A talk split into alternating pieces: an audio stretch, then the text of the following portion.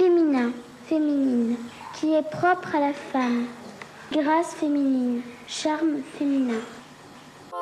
Comme je suis une femme, j'ai maintenant envie de faire des choses qui m'importent énormément. J'admire beaucoup les mouvements de femmes actuelles qui cherchent à sortir de la situation dans laquelle elles sont, aussi bien au point de vue de leur travail, de leur salaire, et en même temps d'une autre forme d'oppression qui est euh, l'image qu'on veut d'avoir d'elles, qu'elles se sentent obligées d'avoir d'elles-mêmes.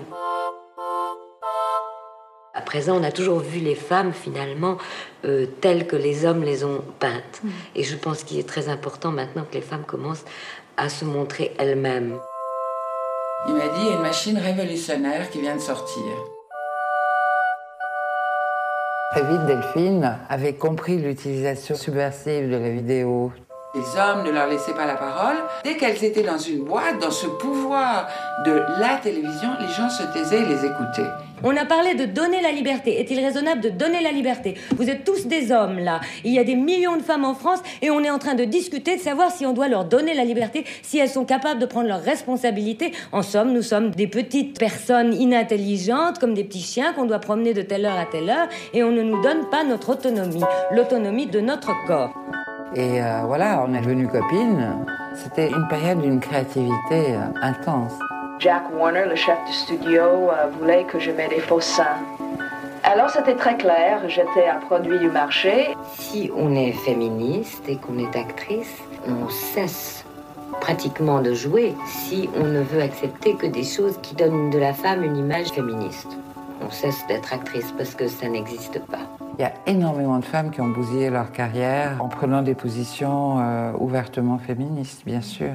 Tout va très bien, ministre, tout va très bien, tout va très bien, tout va très bien, madame le ministre, tout va très bien, tout va très bien.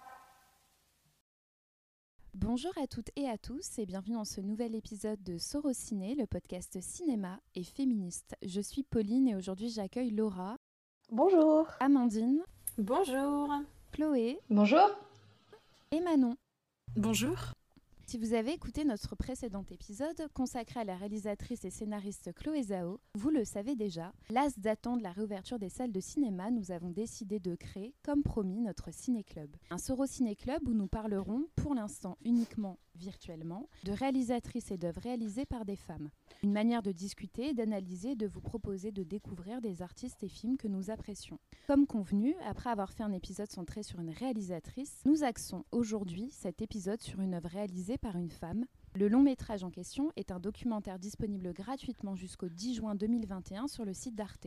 Son nom, Delphine et Carole, Insoumuse. Réalisé par Callisto McNulty, petite fille de Carole Rousseau-Poulos, le documentaire fut diffusé une première fois en décembre 2019 sur la plateforme. Lauréat de nombreux prix comme celui du prix du public au Festival de films de femmes de Créteil en 2019, ou encore du prix télévision du meilleur documentaire du syndicat français de la critique de cinéma, dont je souligne je faisais partie en 2020, le film retrace l'amitié entre l'actrice Delphine Seyrig et la vidéaste Carole Rousseau-Poulos. Leur lutte au sein des luttes féministes des années 1970. Alors dans un premier temps, on va peut-être présenter euh, Carole Rousseau-Poulos et Delphine Seyrig. Même si elles sont largement connues, peut-être que euh, les auditeurs et les auditrices n'en ont pas entendu parler. Donc est-ce que l'une d'entre vous voudrait euh, présenter avant, avant tout Carole Rousseau alors du coup, Carole Rousseau-Poulos, je dois admettre que je ne la connaissais pas avant de découvrir le, documentaire que j'avais déjà vu une première fois l'année dernière. Donc c'est pour ça, pour dire que je pense qu'elle c'est une pionnière, mais pourtant je pense qu'on la connaît peu parce que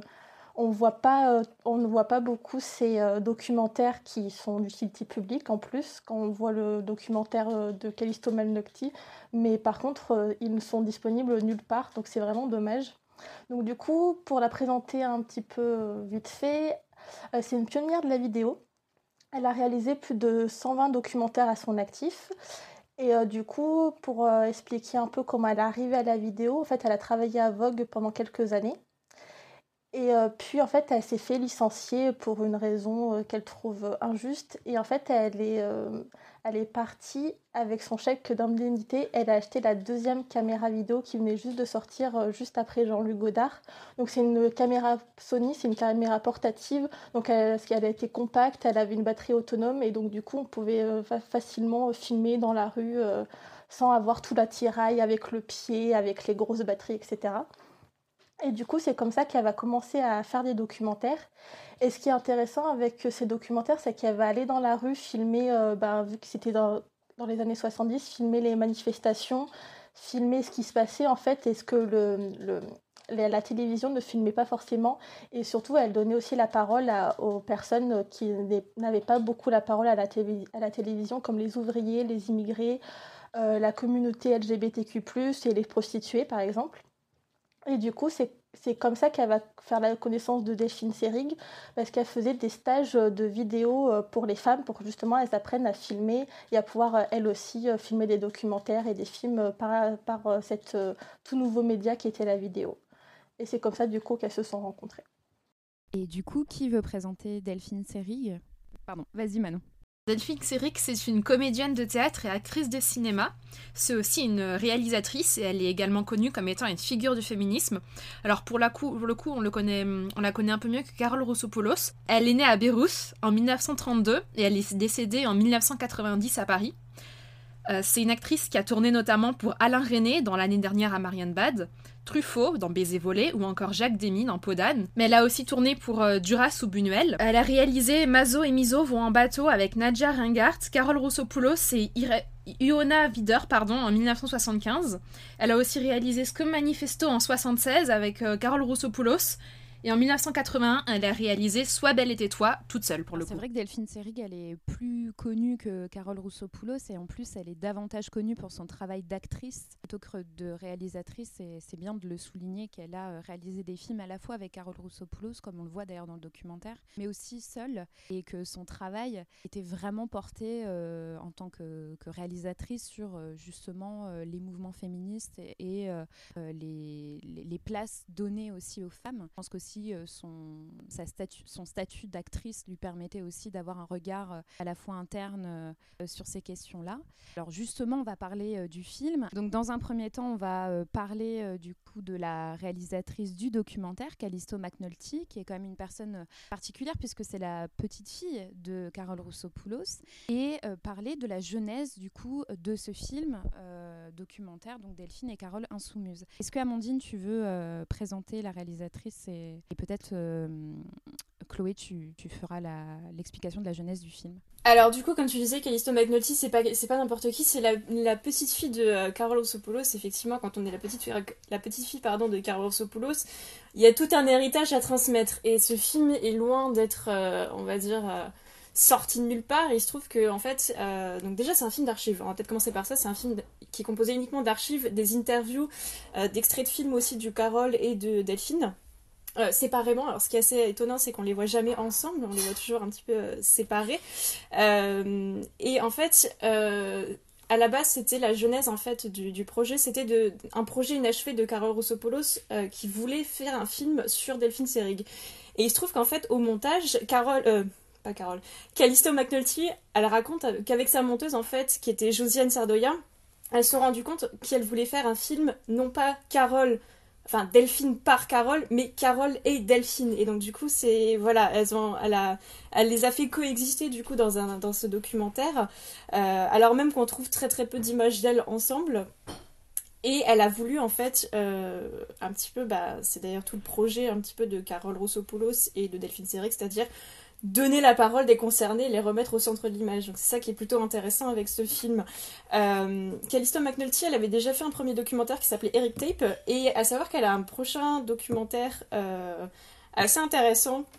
Euh, c'est un projet de documentaire, je crois qu'il n'y a pas encore de titre, enfin il n'y a rien du tout, avec Anne, Davis, pardon, avec Anne Destival, avec qui justement elle avait coécrit Eric Tape, donc son précédent film qui, je cite, est une mission féminisatrice auprès d'un groupe d'hommes dominants, blancs, cis, hétérosexuels, de classe supérieure, donc tout un programme, et qui justement travaille à partir de la réception du Scum Manifesto, donc de Valérie Solanas, qui a été publié en 1967. Donc encore une fois, le pont avec Carole Rossopoulos est bien là.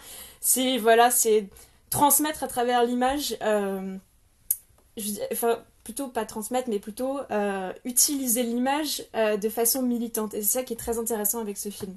J'en profite juste avant euh, de parler de la jeunesse du film, le Scum Manifesto, il a, été réédité dernièrement chez, chez l'édition Mille et une nuits. Et il est disponible vraiment partout. Moi, chaque fois que je vais dans une librairie, il est pour moins de 5 euros. Donc, si jamais vous voulez lire quelque chose de radical, parce que c'est le mot, et de voir un petit peu aussi ce travail qui a été fait et comment, enfin, on comprend en voyant le documentaire et en lisant ce, ce, manifeste pourquoi Delphine Seyrig et Carole Roussopoulos ont vraiment tenu à mettre en image ce, ce manifeste. D'ailleurs, la, la, réédition, il y a une préface de Lorraine Bastide donc la journaliste que vous connaissez probablement. Euh, et vraiment, je, je conseille. C'est une, une, on n'en sort pas euh, indemne de cette lecture, donc euh, je profite pour, pour faire cette petite parenthèse. Et Chloé, je te donne la parole pour parler de la jeunesse du film. oui, alors comme l'a précisé tout à l'heure Amandine, effectivement, c'est Carole Rossopoulos qui avait commencé à rassembler plein d'images d'archives de, de Delphine. Et en fait, son idée, c'était de montrer euh, la féministe derrière l'actrice, si je puis dire, c'est-à-dire montrer vraiment plus euh, euh, les pensées de, de, Delphine, ses actions, etc., plus que sa carrière d'actrice. Même si on la voit dans des extraits parce que comme effectivement tu disais Amandine, c'est tout le film est créé à partir d'images d'archives, énormément d'images d'archives, c'est très dense et à la fois très intéressant, on apprend plein de choses. Et euh, on voit aussi euh, donc, des moments où Delphine est en train de jouer, donc notamment euh, Podane, qu'est-ce que j'ai noté d'autre Les lèvres rouges aussi, si je ne me trompe pas. Et met toujours en fait en écho avec les discours de Delphine. Et ce que souligne aussi Callisto McNulty, donc elle veut vraiment centrer sur l'amitié des jeunes femmes qu'il y avait entre elles. Et c'est pour ça en fait qu'elle s'est concentrée vraiment sur euh, les années 70-80 parce que c'est à ce moment-là où elles tournaient vraiment ensemble, où elles travaillaient vraiment ensemble. Et ce que je trouve très intéressant, et je pense qu'on pourra en, discuter par la suite, c'est que dans les images d'archives, on les voit travailler. On les voit avec la caméra, on les voit avec tout leur matériel. Euh, en train de travailler et je trouve que c'est vraiment euh, extrêmement intéressant et important de voir à l'écran des femmes en train de travailler, parce que je pense que c'est quelque chose qui manque aussi. Euh, on a beau pouvoir crier sur les toits que oui, il y a des femmes réalisatrices, mais je pense que ces images d'archives, elles sont extrêmement importantes pour, pas pour prouver, il y a rien à, enfin, on n'a rien à prouver, mais pour, oui, pour prouver aux détracteurs que s'il y a bien des femmes qui il y a bien des pionnières effectivement euh, du cinéma et que le cinéma n'est pas seulement une affaire euh, d'hommes. Quelque chose aussi que je trouvais assez euh, intéressant, c'est qu'elle centre du coup le, documentaire sur l'amitié entre les deux femmes et il y a notamment une image d'archive assez drôle où c'est dans Sois belle et tais-toi où elle interroge plusieurs actrices euh, et à un moment, elle, euh, elle, demande à une actrice, mais est-ce que tu joues beaucoup de scènes euh, avec des femmes où ce sont des scènes amicales, d'amitié? Et bon, je vais vous épargner mon anglais, mais en gros, l'actrice lui répond jamais, jamais, et elle se met à rigoler nerveusement en disant jamais. Donc je pense que c'est vraiment un point intéressant aussi à, à voir dans ce documentaire. Le Bechdel test avant l'heure. Exactement. Mais c'est vraiment, euh, enfin, tous les documents, tous les images d'archives des films qu'elles ont fait, c'est extrêmement intéressant et même dans les, techniques qu'elles utilisent dans le documentaire, tous les extraits, euh, toutes les images d'archives qu'on a des films qu'elles ont pu réaliser sont extrêmement intéressantes, notamment aussi au niveau de la technique qu'elles utilisent. Euh, par exemple, pour Mazo et Miso vont en bateau, en fait, elles ont détourné une émission de télévision où euh, c'était France, la ministre de, des Affaires des femmes, euh, c'était en fait, à, l'époque, ça s'appelait, ça s'appelait la, ministre des, voilà. conditions féminines, ce qui a changé maintenant. Et elles, elles ont pris. Oui, oui, c'est la ah secrétaire en charge Ouais, de la condition féminine. Voilà. Et du tout, du tout mettre actuellement, enfin c'est ridicule. qui se nommait François Giroud, si mes souvenirs sont bons, et où en fait l'émission, ils sont en train de se congratuler que ce qu'ils ont appelé l'année de la femme, vous voyez pas mes guillemets, en 1975 soit enfin terminée. Et euh, en fait, euh, cette, euh, cette femme, cette secrétaire, a, un discours extrêmement misogyne tout le long de l'émission. Et Carole et Delphine ont décidé de se réapproprier cette émission en mettant des commentaires audio, des cartons, pour justement contrecarrer tout le discours de la ministre. Donc ça, c'est pour moi, c'est enfin, vraiment très intéressant les techniques qu'elles utilisent de reprendre les cartons qu'il y avait dans le cinéma muet pour justement détourner et et euh, j'ai pas pu voir tout le documentaire Mazo et, Mazo Miso, mais ça a l'air vraiment drôle. Enfin, elles ont réussi à prendre un sujet qui n'est pas drôle à la base, que nous on considère pas drôle, pour le détourner et en, et en faire quelque chose de drôle. Et je crois que c'est. Alors, je sais plus si c'est Carole Roussopoulos ou. Je crois que c'est Carole qui le dit dans le documentaire, c'est qu'elle dit qu'en fait, ils utilisent cette technique-là, donc c'est-à-dire que mettre des encarts euh, dans l'émission parce qu'en fait c'est une manière de, de s'emparer en fait de l'espace médiatique. C'est-à-dire que généralement la télévision on, est spectateur mais on est, on est passif. Et que le débat est, pardon et le débat est unilatéral. C'est-à-dire que bah on peut pas y répondre. On est devant sa télé c'est pas comme un débat où on peut avoir un droit de réponse. Là on est devant sa télé on peut rien dire et en fait les choses se disent librement à la télé. C'est d'ailleurs ce qui pose problème parce que le, discours justement de, euh, de, euh, de Françoise Giroud, à un moment, euh, on la voit en train de répondre à, je crois que c'est un, extrait. Alors je sais plus qui c'est, qui est ce monsieur, mais qui a un discours extrêmement misogyne. Et elle dit oui, tout, tout va bien. Et on voit justement, du coup, de l'autre côté de l'image, on voit bah, Carole, Delphine, et alors je crois qu'il y a Wino, qui justement sont en train de rire, mais en même temps, elles sont très en colère, et elle se réapproprie cet espace-là du coup pour, euh, bah, pour parler parce que contrairement à des débats, bah, euh, elles vont pouvoir y répondre. Et c'est d'ailleurs un petit peu tout le travail de, de Carole Rossopoulos et de Delphine Sierig, et d'ailleurs d'autres euh, militantes, c'est que justement à partir du moment où on impose la parole à travers la vidéo, eh bien c'est vraiment une manière de dire et de parler plus fort.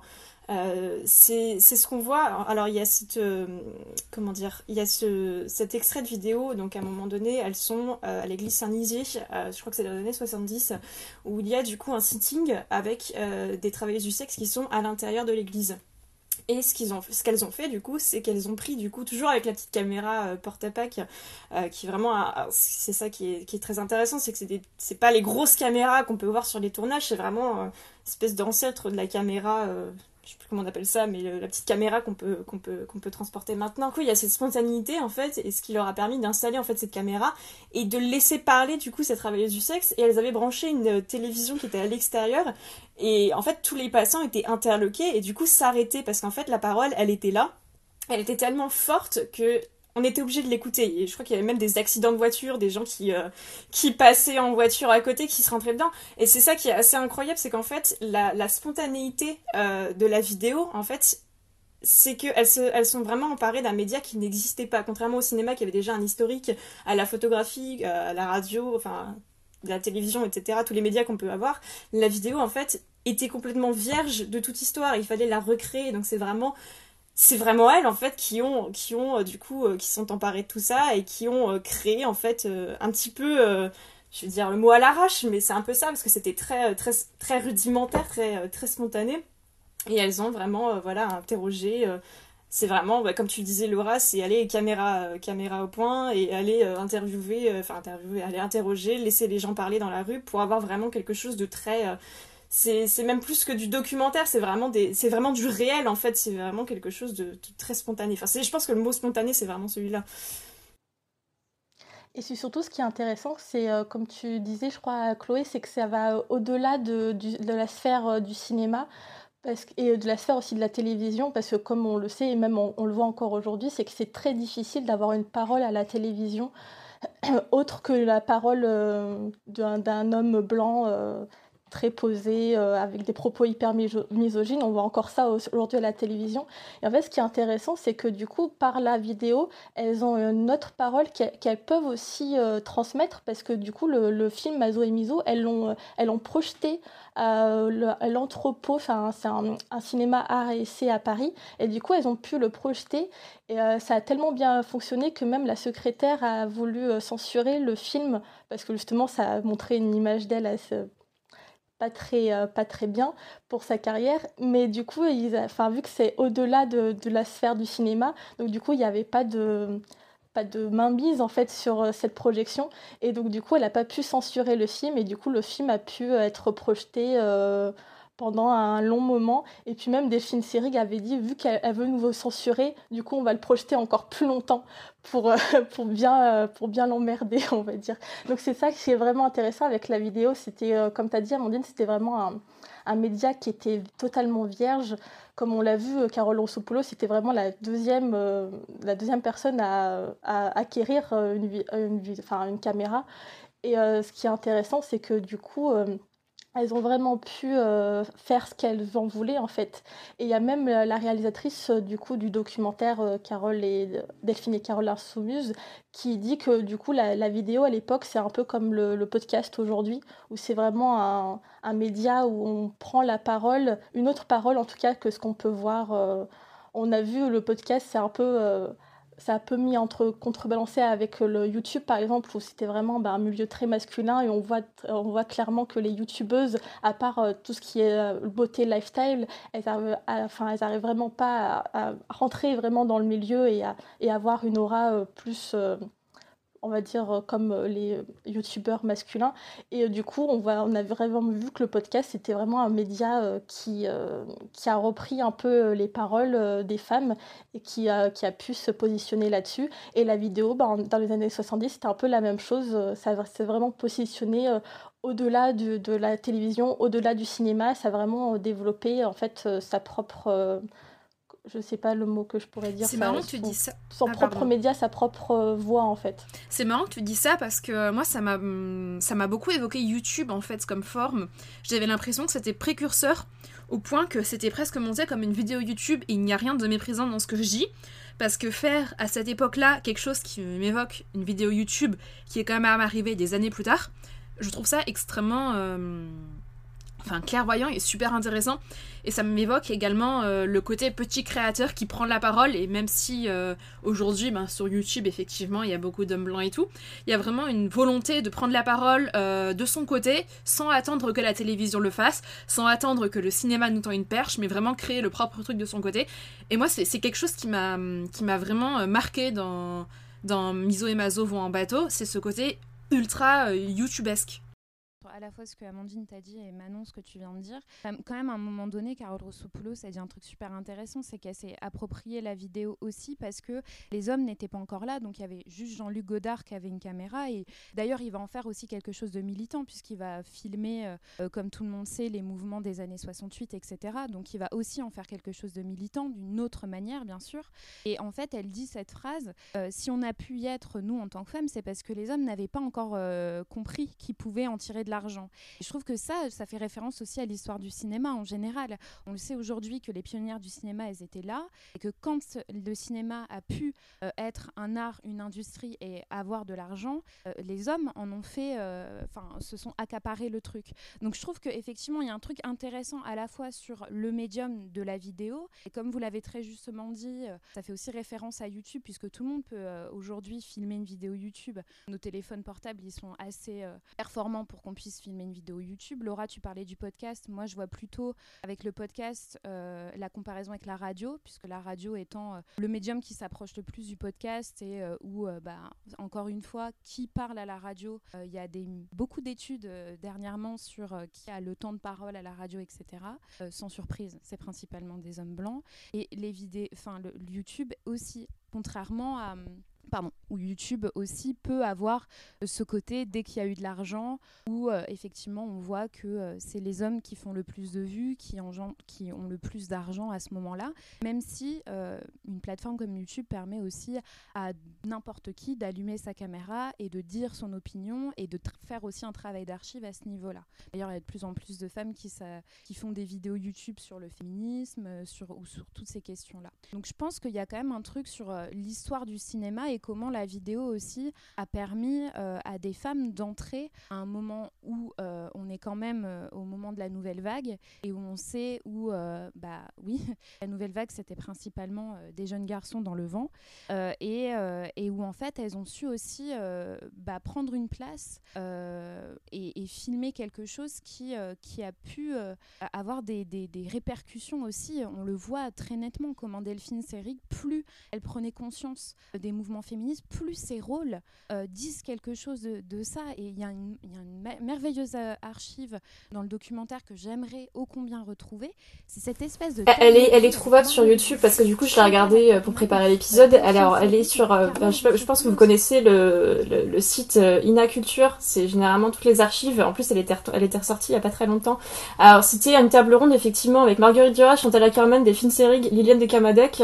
et en fait c'était au festival du film de femmes au Gaumont Rive Gauche. Alors, comme quoi, il y avait déjà des festivals de films de femmes dans les années 70. Hein. C'était en 1975. Et effectivement, du coup, si vous voulez, je trouve que c'est vraiment hyper intéressant, ça doit durer une quinzaine de minutes. Et c'est absolument incroyable parce que c'est vraiment toutes les thématiques dont on parle aujourd'hui où on nous bassine que c'est des choses qu'on vient d'inventer, c'est complètement faux. Le female gaze, c'est déjà là. Chantal Ackerman, elle dit qu'elle a déjà fait une équipe exclusivement féminine parce qu'elle trouve que justement les femmes ont peu de travail. Il y a euh, Marguerite Duras qui dit ce truc extraordinairement beau qui dit que en fait le cinéma de femme est, foncièrement politique, c'est un geste politique parce que c'est un cinéma en fait différent. Et parce que c'est un cinéma qui est différent, c'est un geste politique parce qu'il n'y a pas d'argent, parce que c'est une autre manière de faire. Et, et vraiment regardez cette archive parce que c'est c'est c'est je trouve que c'est vraiment c'est c'est 15 minutes qui sont hyper émouvante. Euh, S'il fallait encore convaincre que ces discussions-là, on les a pas inventées et qu'en fait elles sont déjà là depuis presque 50 ans, alors c'est ce que je disais tout à l'heure, hein, c'est très très beau. Mais se dire que 50 ans plus tard, on est encore en train de se demander ce qu'est le female gaze et qu'il faudrait avoir des femmes derrière la caméra, c'est un petit peu inquiétant, sachant que la conversation était déjà là. Puis en plus, euh, Chantal Ackerman, elle, je crois qu'elle a 24 ans. Enfin, c'est, c'est voilà, c'est pas, c'est pas nouveau. Donc en fait, tout était déjà là et c'est, et c'est vraiment une très très très belle archive.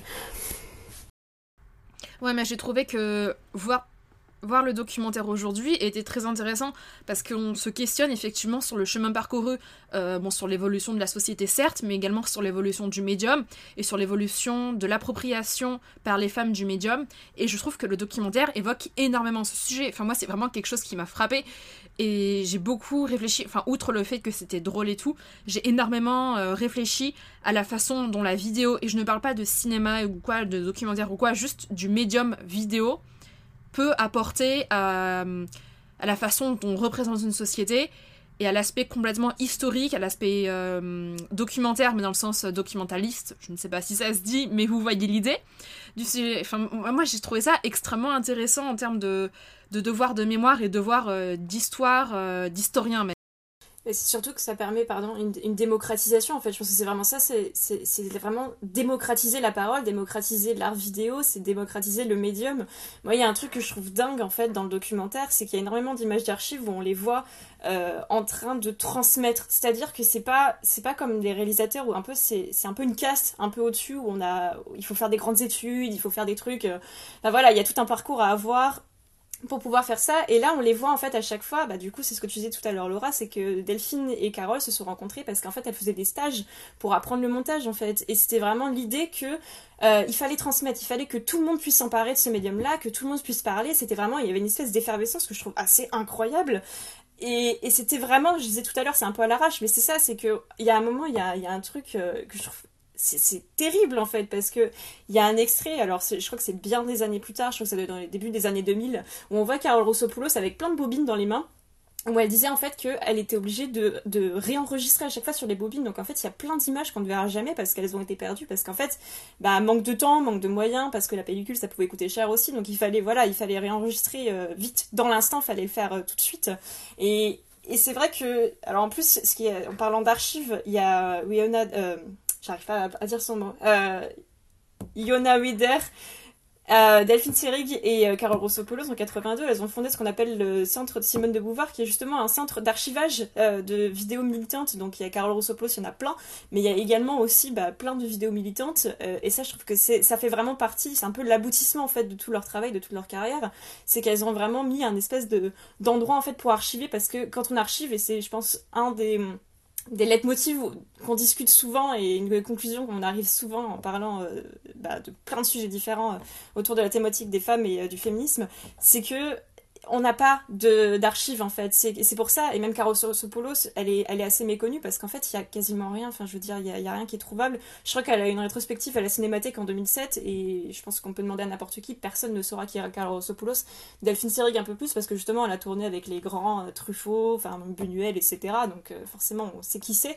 Karosopoulos un peu moins et d'avoir fait justement un travail d'archives bah, c'est un devoir de mémoire et c'est en fait une manière aussi de se rappeler à la fois des luttes et aussi de se rappeler, en fait de l'histoire de ce médium euh, de la vidéo. Et je trouve que, enfin moi c'est un, documentaire en général qui m'a beaucoup touchée euh, parce qu'en fait c'est des, thématiques, euh, on est dans les années 70-80, c'est des thématiques. En fait, d'où l'importance que ça soit un, documentaire uniquement basé sur des images d'archives, parce que du coup, on, voit très clairement euh, avec des images qui du coup datent des années 70, euh, que ce sont des débats qu'on a encore aujourd'hui, mais qui existaient déjà. Et c'est vraiment quelque chose dont on ne prend pas conscience, parce que parfois on a l'impression que des débats qu'on a maintenant, ils sont tout nouveaux, euh, qu'on est en train de se poser la question maintenant. Sauf que nous, on voit très bien qu'en fait, il y a déjà du boulot qui a été fait à l'époque, c'est déjà des débats et des conversations qu'on avait à l'époque, et c'est super important de le voir en fait. Et euh, tout à l'heure, Pauline, tu parlais du fait qu'on peut, on peut puis faire le lien avec les euh, pionnières euh, du cinéma.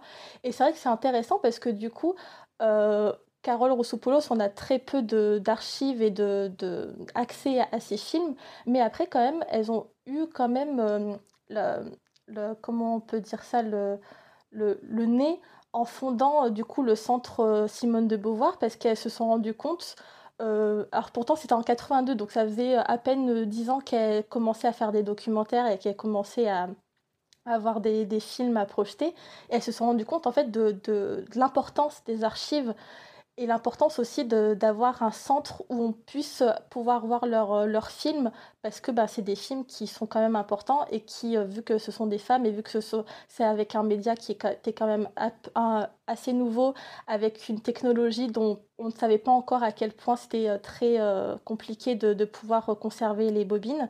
Et du coup, c'est quand même, enfin, elles ont eu un, elles ont eu vraiment un, j'ai perdu le mot que je voulais dire un sens du, euh, du réel qui était assez euh, intéressant et que n'ont pas eu par exemple à l'époque Alice Guy ou, euh, ou toutes les autres pionnières qui justement ont, laissé perdu, perdre leurs films et euh, ont mis du temps à les retrouver ou justement ne les ont jamais retrouvés. Et du coup, même si on n'a pas tous les films, par exemple, on peut voir Mazo et Miso, on peut l'acheter en DVD sur le, centre audiovisuel de Simone de Beauvoir.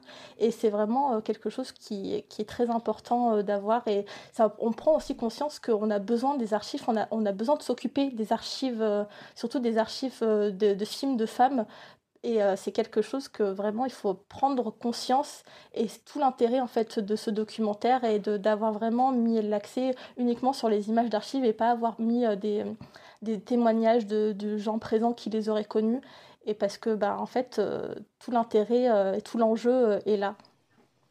Mais du coup, au niveau de, des images d'archives, et tu parlais de nouvelles technologies, moi, ça me fait aussi penser à le, au, réseau Instagram aussi, où je trouve qu'il est assez bon euh, pour ça, où euh, justement on peut retrouver des comptes de, euh, de militantes féministes qui, dont leur métier sont photographes militantes hein, dans des manifestations, etc., et qui postent énormément de photos déjà pour pour informer en fait sur ce qui est en train de se passer, sur les sujets d'actualité, sur pourquoi il y a ces manifestations. Euh, je pense à un compte en particulier qui, couvre beaucoup de, manifestations euh, féministes, euh, LGBT, LGBTQI, sur les travailleurs et les travailleuses du sexe aussi. Et moi, je trouve que c'est un média aussi qui est, un nouveau média qui est formidable aussi maintenant pour pouvoir avoir des traces. Donc là, c'est plus de la photographie. Euh, mais voilà, c'est une nouvelle manière aussi d'archiver. Bon, à part si un jour Internet a un crash mondial. mais est-ce que ça archive vraiment? Moi, je pense pas. Hein, parce qu'une fois que c'est posté, je crois pas que tu puisses vraiment archiver. Et. bah, c'est archivé dans le sens où ça, ça, tu, tant que tu les supprimes pas de ta page, euh, tu peux euh, remonter ton écran jusqu'à, on va dire, 2010 et tu vas encore avoir ces photos-là si la personne décide de, les laisser. Après, pardon, je te laisse la parole pour euh, si tu as un contre Pas de réponse à cette question, mais on a toutes et tous eu des problèmes de, de, de, Facebook et de, j'en parlais en antenne, de, de disques durs. Est à quel point on archive réellement numériquement? C'est la question. C'est une question qui a, qui a été posée aussi il y a quelques années parce qu'ils voulaient fermer le centre Hubertine Auclair où on se posait la question de est-ce que c'est encore utile d'avoir des lieux où, il y a des milliers d'archives et, les militantes féministes à l'époque avaient dit bah oui, c'est pas parce qu'on a Google que on doit pas justement avoir ce travail d'archivage en papier, en, vidéo, sur des sur des, DVD, des cassettes ou je ne sais quoi. Et d'ailleurs, je renvoie à, une interview qui est sur le site de Sorociné où j'ai pu discuter avec la, la directrice du festival de films de femmes qui m'expliquait que elle, depuis 20 ans, donc le festival existe depuis quasiment 50 ans, mais depuis 20 ans, a fait un réel travail d'archives euh, et d'archivage parce que euh, elle sait que euh, rien ne dure et c'est pas parce que tu as fait un jour des stories Insta qu'elles vont rester et pareil pour les posts. Donc effectivement, tant que tu les supprimes pas dans l'idée, ça, reste. Mais jusqu'à quand? Voilà, il suffit d'un bug, il suffit que ton compte il soit supprimé comme beaucoup de comptes de, militants et de militantes. Voilà, je, me pose la question. Après, je, je n'ai pas de réponse claire et, précise, mais est-ce qu'un un post Instagram remplace un travail d'archivage? Non, non, je, je suis d'accord. Après, moi, je, trouvais que c'était... oui, je, comprends ce que tu veux dire et je suis d'accord avec toi. Après, ce qui est, ce qui est intéressant aussi, c'est qu'elle, justement, elle, sort ses photos. bon, après, c'est autre chose parce qu'elle les vend aussi, mais il y a quand même une, une trace palpable qui, qui, sort et je pense que c'est pas la seule à faire ce travail-là. Donc oui, j'entends ce que tu dis aussi par rapport à, par rapport à Instagram. Moi, c'était juste euh, pour rebondir au niveau des nouveaux médias que elles, avaient à l'époque et que nous, on peut avoir maintenant, la manière dont ça évolue et comment on s'en empare justement pour continuer ces luttes. Euh, pour, euh, qui permet aussi des débats, des, des, regroupements, de, des, enfin plus des, comment dire, des cercles de parole euh, de, certes de manière virtuelle, mais euh, oui, comment les nouvelles technologies continuent et, servent aussi euh, dans, ces, dans ces causes. Donc aujourd'hui, on a à la fois un avantage et un inconvénient avec les réseaux sociaux comme Facebook, Instagram et tout. C'est-à-dire qu'on dépend de grandes entreprises. On, on, est toujours en train de dépendre de quelque chose, contrairement où dans les années 70, les femmes, elles arrivaient avec leurs vidéos, elles montraient leurs vidéos dans un cinéma. Maintenant, on est toutes derrière un écran. Et euh, les vidéos vont être relayées par quelque chose qui est soit YouTube, soit Instagram, soit Facebook, quelque chose qui euh, sera appartiendra à une grande entreprise américaine et qu'on ne contrôlera pas, contrairement à cette époque-là où on maniait la matière, où on passait la matière de main en main. Aujourd'hui, on ne contrôle plus en fait à partir du moment où c'est dans le cloud, donc on peut le perdre, comme ça peut être réutilisé à notre, euh, à notre rencontre et tout.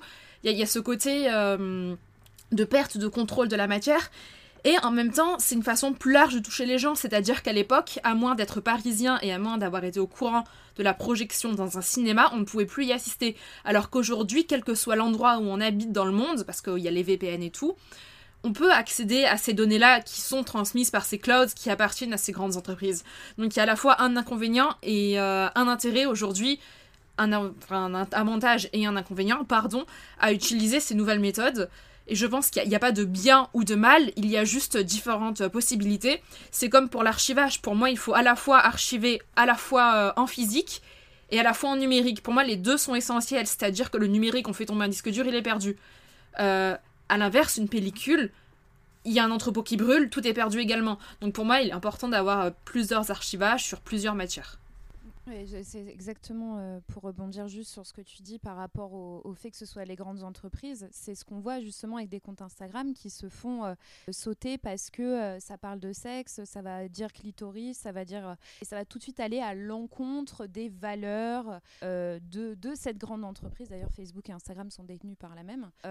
donc effectivement, c'est aussi la question. C'est la vidéo, elle lui appartenait à elle et elle, elle la faisait toute seule et elle était complètement indépendante. Et, et la question se pose aussi après prendre aussi euh, à contre-pied ce que les grandes entreprises mettent à disposition pour justement pas vendre des produits mais éduquer les gens, ça peut être aussi une bonne chose.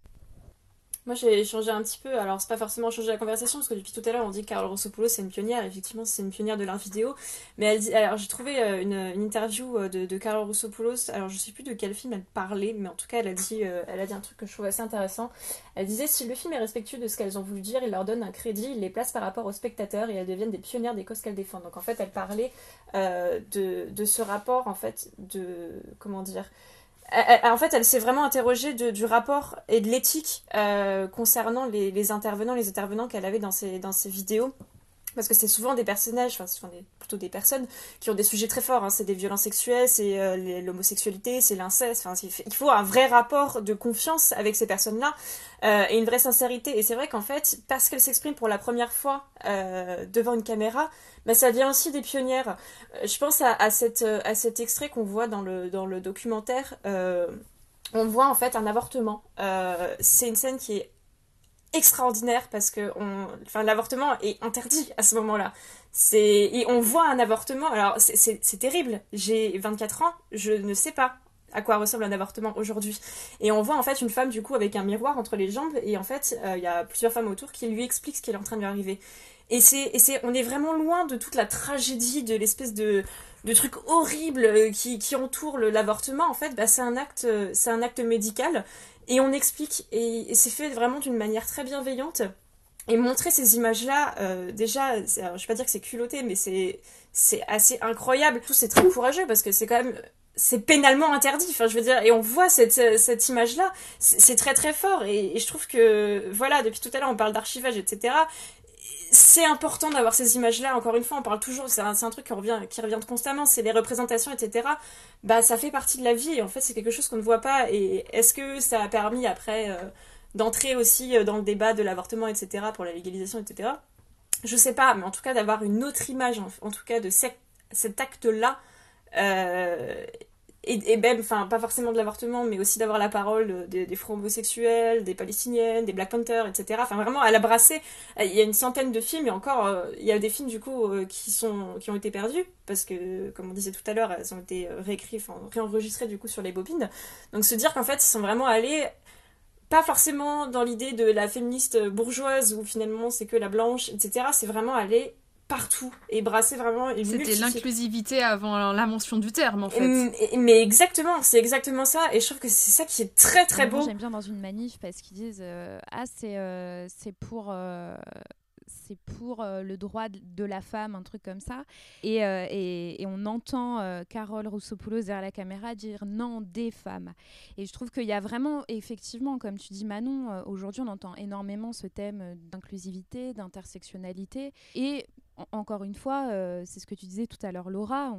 les gens ont l'impression que ça a été inventé euh, euh, il y a deux ans et que d'un seul coup tout le monde s'est réveillé. Alors effectivement, on voit aussi dans le film ce qu'elles disent et quand on, voit, on, lit un petit peu les mouvements féministes des années 70 et on se rend compte que dans les années 80, il y a un petit peu une rechute et tout le monde croit que tout est acquis. Bon, l'avertement c'est acquis, les femmes peuvent travailler, ok, bon bah voilà, tout est fait. Effectivement, c'est pour ça aussi qu'on parle de vague du féminisme parce que euh, on a l'impression qu'on a un peu avancé, donc on arrête. Et puis d'ailleurs, il y, a une formidable euh, archive euh, où, on entend ces femmes dire un pas en avant, trois pas en arrière. Et c'est aussi ça que montre le documentaire, c'est de montrer que Et, c'est ça qui est frappant, comme tu disais tout à l'heure, Amandine, c'est que d'un coup, on se retrouve face à des archives des années 70 où on a l'impression que si jamais elles n'étaient pas habillées comme dans les années 70, et encore, puisque la mode peut revenir parfois euh, euh, vestimentairement parlant euh, comme, comme ça, mais que ça peut être tout à fait actuel. L'archive du film Sois belle et tais-toi, sur des actrices américaines qui parlent de comment elles doivent être fabriquées physiquement, comment elles, elles sont écrasées littéralement par l'industrie euh, hollywoodienne. C'est juste qu'on lit euh, depuis euh, quelques années et comment les, les actrices aussi s'emparent de ces paroles-là. Donc c'est vraiment frappant. Quoi. On est vraiment face à des archives qui sont extrêmement importantes parce qu'elles sont d'une grande résonance actuelle. Et c'est un côté quand même assez déprimant parce que bah, on parle, euh, enfin, tu, parlais de cette scène d'avortement. Euh, il y a quand même deux ans, euh, Céline Sciamma qui a dit je, je, suis militante parce que je parle de l'intime et l'intime est politique. C'est ce que Delphine Seyrig dit vers la fin quand elle dit on lui demande si elle est militante et elle dit je sais pas si je suis militante, mais j'ai compris que le féminisme c'était avant tout parler aux autres femmes et les écouter. Et en fait, bah oui, elles parlent entre elles d'intimité et l'intimité d'un coup face à la caméra devient quelque chose de politique de plus grand qui et ce que j'aime beaucoup aussi, c'est que justement, euh, dans mes souvenirs, la scène de l'avortement, c'est dans le film euh, Yaka pas baiser, euh, réalisé en 1971. Et ce que je trouve très bien, c'est qu'elle a aussi donné la parole, enfin, pas donné la parole, elle a aussi laissé dans son montage euh, la parole des gens qui euh, ne comprennent pas forcément euh, les actions de ces femmes. Et ça a donné d'ailleurs le titre du film, parce qu'à un moment, je, trouve que c'est une scène qui est très drôle, parce que la, mamie a, enfin, la, la mamie, la femme qu'elle interroge a beaucoup de répondants, et elle dit mais vous comprenez pourquoi elles se battent contre l'avortement etc et, et, la dame répond non mais il n'y a qu'à pas baiser enfin et je trouve ça vraiment bien justement qu'elle mette euh, les deux points de vue. Euh, un point de vue extrêmement euh, fort de cette scène d'avortement où justement je voulais en parler et c'est pour ça que je t'ai fait un petit signe. Mais ouais, je trouve ça bien aussi qu'il y ait d'autres paroles pour comprendre en fait ce qui se passait à ce moment-là dans la société. Et on voit pas tout le documentaire, donc, mais je pense qu'elle elle, centre quand même sur le point de vue euh, des féministes. Euh, mais voilà, c'est intéressant d'avoir deux points de vue pour bien comprendre ce qui se passait dans la société à ce moment-là. Moi, ce que je trouve qui est intéressant, c'est que c'est aussi une autre image du féminisme. Euh, dans les années 70, c'est pas forcément la même image qu'on a aujourd'hui. D'ailleurs, j'ai vu pas mal de retours qui m'ont un peu énervé parce qu'il y a une espèce de truc un peu nostalgique souvent de critiques masculins, on va pas se mentir, euh, qui disaient que finalement féminisme, bah, le féminisme c'était mieux avant, euh, parce que c'était plus fun, parce que c'était plus bienveillant, parce que c'était plus marrant. Et effectivement, on les voit, on, les voit. Enfin, je trouve que Delphine et Carole sont assez irrévérencieuses. Il elles sont toujours en train de rire, mais c'est aussi pas, c'est assez sarcastique. Donc euh, il y, y, a la colère et elles le disent souvent qu'elles sont très en colère, mais c'est une autre manière de militer qui me fait d'ailleurs beaucoup penser à L'une chante, l'autre pas d'Agnès Vardac, euh, qu'on retrouve aussi euh, tout en musique. C'est vrai qu'il y, a une espèce de joie aussi, et c'est aussi notre époque, hein, c'est les 30 glorieuses, enfin, il y avait moins de chômage, c'était un peu plus... Euh, enfin, c'était, je vais dire moins déprimant parce qu'il y avait d'autres problèmes, mais c'était pas la même manière de, de, militer. Et, c'est vraiment un retour que j'ai vu souvent. Alors la question de pourquoi est-ce qu'aujourd'hui on est peut-être moins fun, je sais pas. Peut-être aussi parce qu'il y en a marre. Non, mais enfin, peut-être qu'aussi. Oh, non, mais. Vous nous faites chier. non, non, mais, mais peut-être qu'aussi après, après 50 ans, de se dire qu'on répète toujours la même chose et qu'on se rend compte que c'est pas écouté. Peut-être qu'au bout d'un moment, on n'a plus trop envie de, rigoler. Mais c'est vraiment un, c'est vraiment un argument que je vois, que j'ai vu pas mal euh, bah, sur les réseaux sociaux parce que bah, le documentaire est sorti il y a pas longtemps. Et c'est vraiment l'argument de ah c'était bien les féministes elles savaient plus se marrer avant c'était plus marrant il y avait pas mais encore une fois si c'est juste parce que c'était marrant mais qu'il ne fallait pas écouter et la euh, preuve c'est qu'en 50 ans il n'y a pas grand chose qui a changé. trois archives voilà où elle rigole que qu'est-ce que t'en sais tu étais pas euh, sûr voilà, c'était peut-être marrant, mais bon. C'est un rire euh, sarcastique, hein, c'est pas. Enfin, on rit pas à gorge déployée. Je veux dire, la mamie qui dit euh, elles ont pas qu'à baiser, euh, ça te fait rire parce que c'est tellement, enfin, lunaire de dire ça que c'est pas un rire genre ah franche rigolade, c'est plutôt mais n'importe quoi. Enfin, tu vois, je, je ris tellement c'est pas hyper marrant de parler d'avortement. Voilà, encore une fois, l'avortement en soi, oui, il est, il est, il est de manière bienveillante, mais alors déjà, je suis pas hyper fan de se faire avorter, encore moins quand c'est illégal. Donc, euh, puis encore une fois, enfin, Il y a, y a c'est une autre, c'est une autre je sais même pas comment dire, mais c'est aussi c'est une autre époque, clairement. Euh, ça sert à rien de faire de la nostalgie. Euh, ah, c'était mieux avant. Voilà, ça m'a énervé.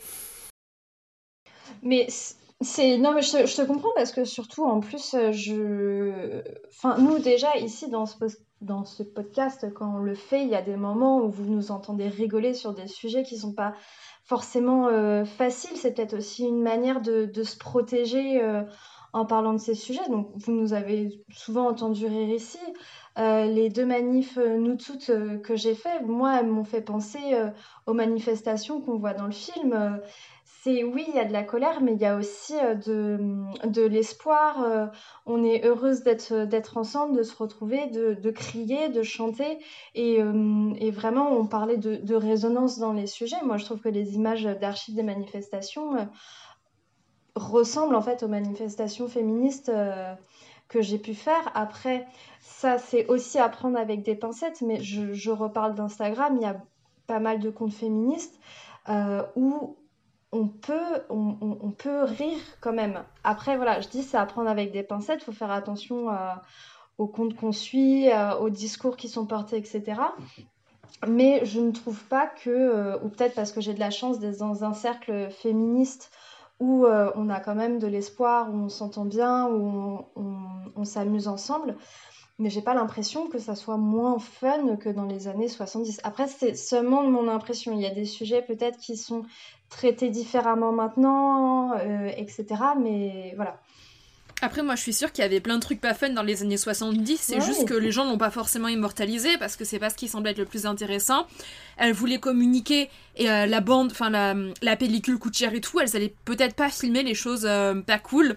Elles allaient peut-être pas filmer les moments où elles s'engueulaient entre elles. Elles allaient peut-être pas filmer les moments où elles, enfin, où elles engueulaient des hommes elles ont peut-être gardé les choses les plus joyeuses parce que euh, la matière pour enregistrer étant rare et précieuse parce que chère, euh, elles, ont choisi ce qu'elles devaient garder, elles ont choisi de garder le fun. Pour moi, c'est peut-être ça aussi. Mm. Mais surtout qu'elles sont très en colère, en fait, on le voit dans le documentaire. C'est vrai que j'ai vu quelques critiques ont parlé de féminisme joyeux et foutraque comme si du coup elles étaient euh, pas du tout préparées, elles savaient pas de quoi elles parlaient et que du coup elles voulaient juste être entre femmes et euh, être enfin rigoler un peu alors que c'est pas du tout ça le, thème. On voit vraiment que du coup elles sont quand même organisées, elles savent de quoi elles parlent et même si elles rigolent, par exemple Mazo et Miso, c'est quand même euh, elles ont fait ce film parce que justement elles étaient en colère et qu'elles voulaient répondre alors, elles le font d'une manière euh, fun, ce qui est vrai, mais il y a quand même une colère sous-jacente qui quand même se sent et on le sent dans les images d'archives. Donc, euh, comme tu dis, Amandine, je pense que c'est plus, euh, le côté superficiel où, on a toujours l'impression que c'était mieux avant parce qu'elles savaient rigoler, parce que à cette époque-là, les femmes savaient rire, ce, ce qui est plus le cas maintenant, d'après ce qu'on entend.